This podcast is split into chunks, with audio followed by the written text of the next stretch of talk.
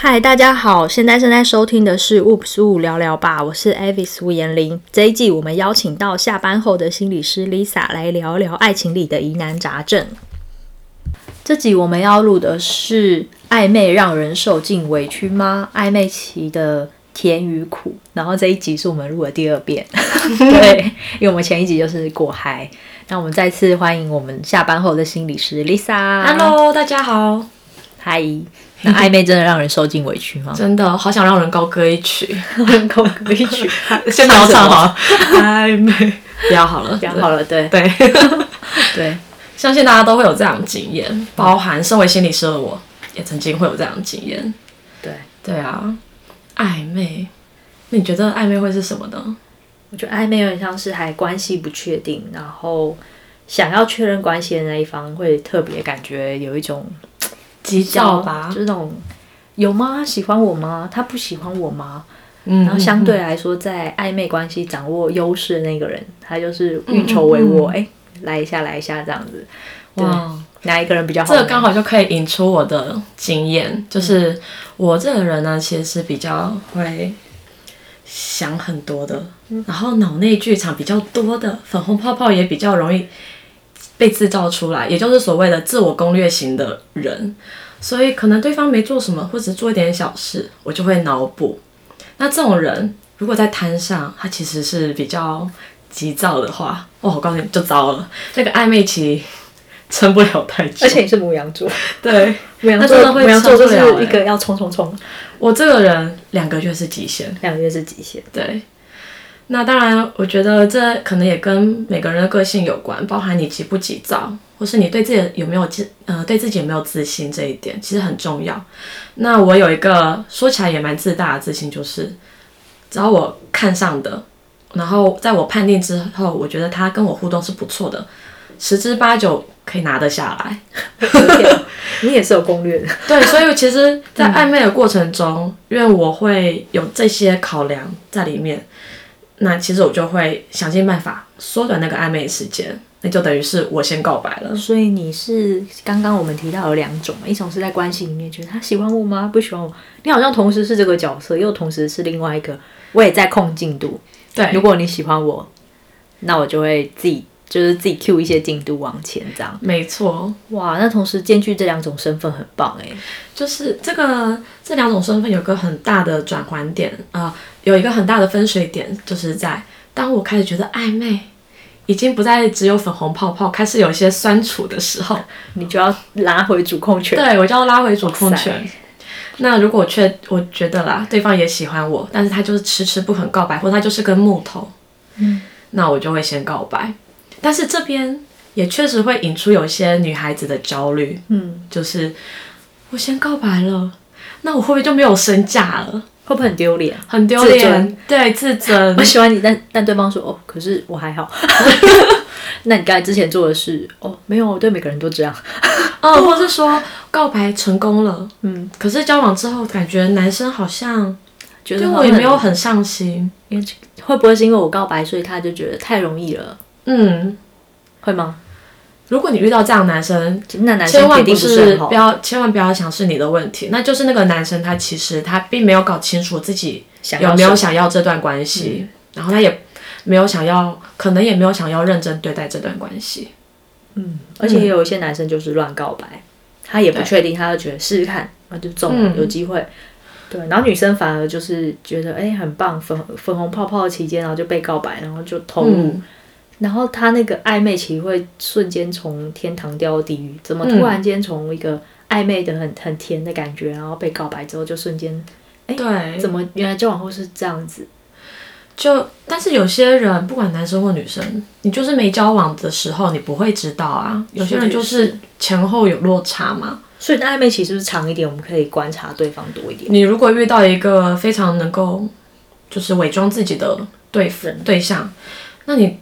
就就算暧昧的再久也没用，那也没什么用啊，嗯、对啊，所以呃，我是觉得，因为对方我们没有办法去控制他，我们唯一能够控制跟理解是自己，嗯，所以我们对自己要做的功课就会比较多，包含说我喜欢上对方的哪一些优点，或是我能不能接受对方的某一类缺点，所以在暧昧期就要看见对方的缺点哦。呃，其实如果有些人是很长期的那种暧昧结过程的话，我相信一定会看得到啊。哈，可是了解之后是不是就幻灭啊？就少了那个泡泡的感觉。如果你幻灭的话，那你就是谈暧昧感就好了，就不要进入到交往，因为进入到交往，我天哪，那真的是痛苦的开始啊！有可能哦。会吗？如果你是很需要粉红泡泡的那种的话，嗯嗯，你不觉得就是在？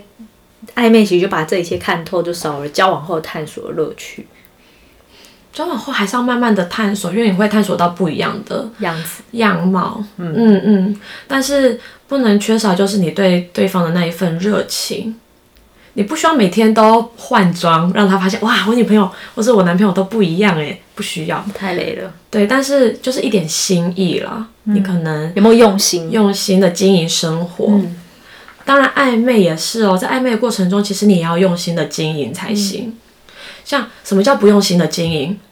嗯呃，可能对方半个小时、一小时，甚至是一天，他才回你一封，然后嗯，哦，是哦，他就是没有用心的经营、啊。嗯嗯，那种是公式回话，有些人就会觉得那是暧昧哦，傻眼。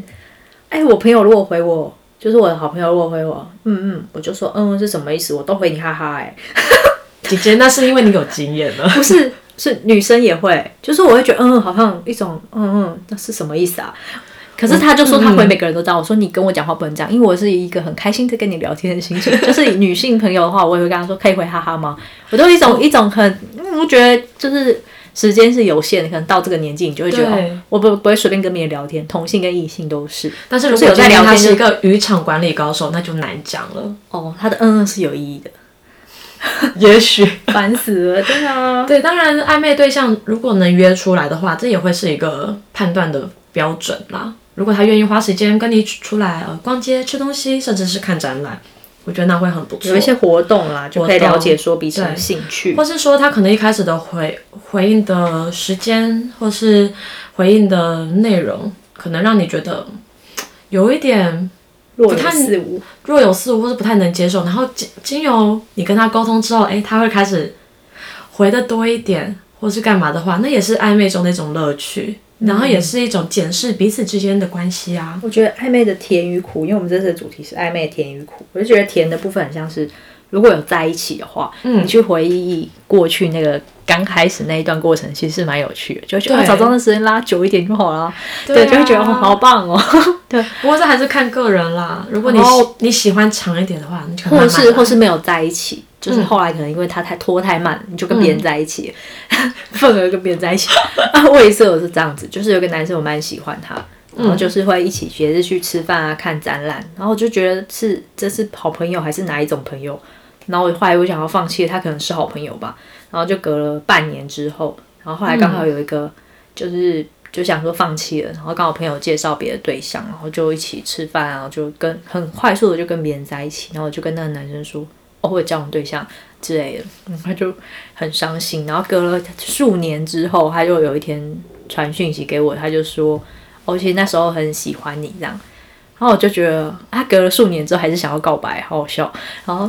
就觉得哦，这个心意很珍贵，然后就我就好好的回答，就说哦，就是当好朋友很棒啊，就是当朋友很好，就是对，他是很委婉的讲，就是当年是真的很，我觉得可能是他的一个遗憾，嗯，有可能，对，然后我也觉得，因为我也看不懂他到底在干嘛，嗯，对，因为有时候到好朋友，异性好朋友其实也会做一样的事情啊，去吃饭、看展、聊一些生活的东西，嗯，所以有时候过了那个暧昧期，好像你就会升华成一个友谊。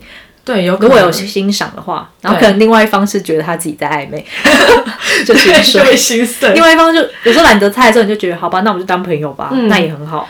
暧昧其实真的是一个很重要的阶段，因为你可以在这个过程中去观察对方是一个什么样性格的人，甚至是说你们在交流过程里面，你也可以了解他会不会把你放在心上这一类的。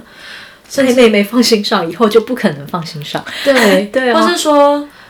当然有另外一种暧昧，就是我可能不知道如何去处理异性之间，或是说我对你的好感的这种过程，所以可能时间久了好像就没了，这也是有可能的。或者就是一方觉得，就像我刚才讲，回到朋友的位置上，嗯嗯，所以就是享受那个过程。但是如果你真的觉得太久了，或是怎么样的话，你可以主动的去选择说我们往前一步或是往后一步。嗯，暧昧就是有这样的弹性。因为像我们之前录爆的那一集，就有提到说，暧昧期太久的话，你就会自己告白，对不对？对对，没错。讲到这边还是很激动。对，我还要打一个 pass 让 Lisa 冷静一下，因为是嗨咖，你还连笑声都很收敛，因为我们狂爆二十分钟，狂爆音，这样不行，这样大家耳朵听起来会很痛。对，然后声音频都很可怕。就告白，我觉得 Lisa 是一个会告白型的，是因为像我比较喜欢被告白。对，我们会刚好是截然相反的。我来跟大家分享我的想法。对，那我觉得他的经验很适合跟现代女性分享。嗯、第一个就是、嗯、因为不告白的话，我可能会觉得处在这种模糊地带中，我很不舒服。嗯、我会想要确认彼此的关系究竟是要往前，或是退回朋友的位置。嗯，所以这个出发点其实是为了我自己好。嗯，第二个就是我是出于对自己的自信，我觉得我是一个很不错的人，那你也是一个很不错的人。嗯、所以我，我我觉得从我告白的话，并不会有损我的身价，对，或是自尊啊。嗯嗯，但是听起来就是一个对爱情蛮有自信的人。但是，但是也有提到，就是说，如果失败的话，也是会稍微有一点，对，对也是会有失落跟伤自尊。这个呢，就要怎么做？因为你刚才有讲嘛，十拿八稳的时候，你才会告白。对，但你告白也是有滑铁卢的时候。对，就是结果对方是高手。对，他可能只是哎。欸你只是他其中渔场的一只鱼，这个时候你就要先判定这个人他到底是玩咖还是他是不小心让你有产生错觉。对。对，那如果你觉得他就是个很过分的玩咖，那就不要再联系啦，很简单。但是如果你觉得 OK，你还可以原谅他，或是说就当朋友。嗯，你在当下可以转还回来，就那个话可以转还回来，例如说啊，我开玩笑的啦。你也知道，就是喜欢啊，我喜欢每个人，我都跟他。对，然后对方也不会刻意的，就是让你觉得难堪或是很尴尬，那就还可以过得去，就可以继续当朋友。所以是不是在家练习告白脚本的时候？所以你告白是喜欢？当面讲还是讯息还是电话都有，因为其实这个呃，这跟我的个性有关，所以我会想要制造一点点小浪漫的场景，然后再告白当面。但是我告白之前，我还还是有其他选项，包含我可能会有一些呃小暗示，让男生 catch 到说，哎、欸，他好像对我有意思哦。但是真的他没有办法，就是很木头跟我告白的话，嗯、那你就会说，对我就会说，嗯。听起来这样的经验还蛮鼓舞蛮多人。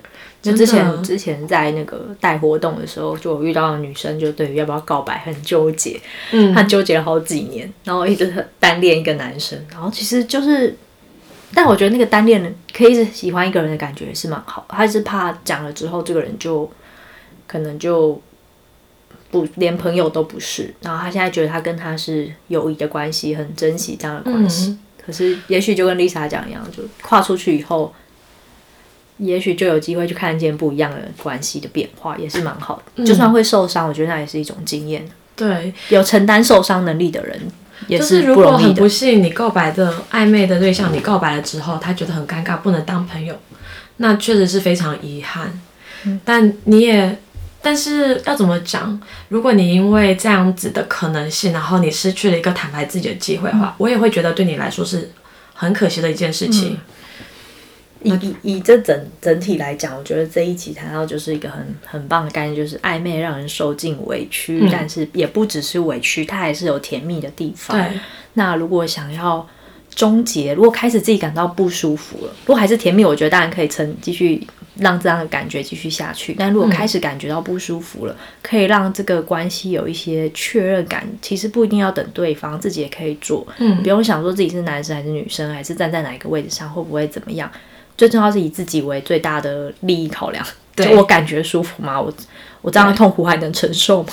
如果真的已经这么委屈，那。我不要再委屈了，要离开那个位置的人其实就是自己啊，对不对？没错，但是当然我们也不要给别人造成极大的困扰。对就是我们以正常的状态来讲的话是这样子。嗯，对啊。好哦，谢谢大家收听我们这一期的节目。喜欢我们的节目的话，欢迎订阅 oopsWu 聊聊吧，也欢迎介绍这个节目给你的朋友们一起听起来。你们的支持就是我们继续创作的动力。啾咪，啾咪，啾咪，好啦啦，拜拜。